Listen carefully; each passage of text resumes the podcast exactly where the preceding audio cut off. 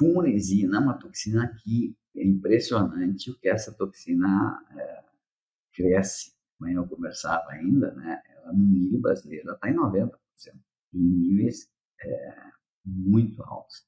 Se pegar o IDGS, que agora começa a ser uma matéria-prima importante aqui, você não encontra 100.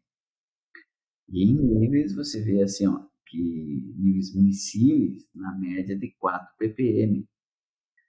É, esse resultado é errado, né? Esse resultado não é o resultado verdadeiro da fumicina. Porque a fumicina, qualquer que seja o teu método diagnóstico, ela mede a toxina livre, não a aplicada, aquela que está ligada.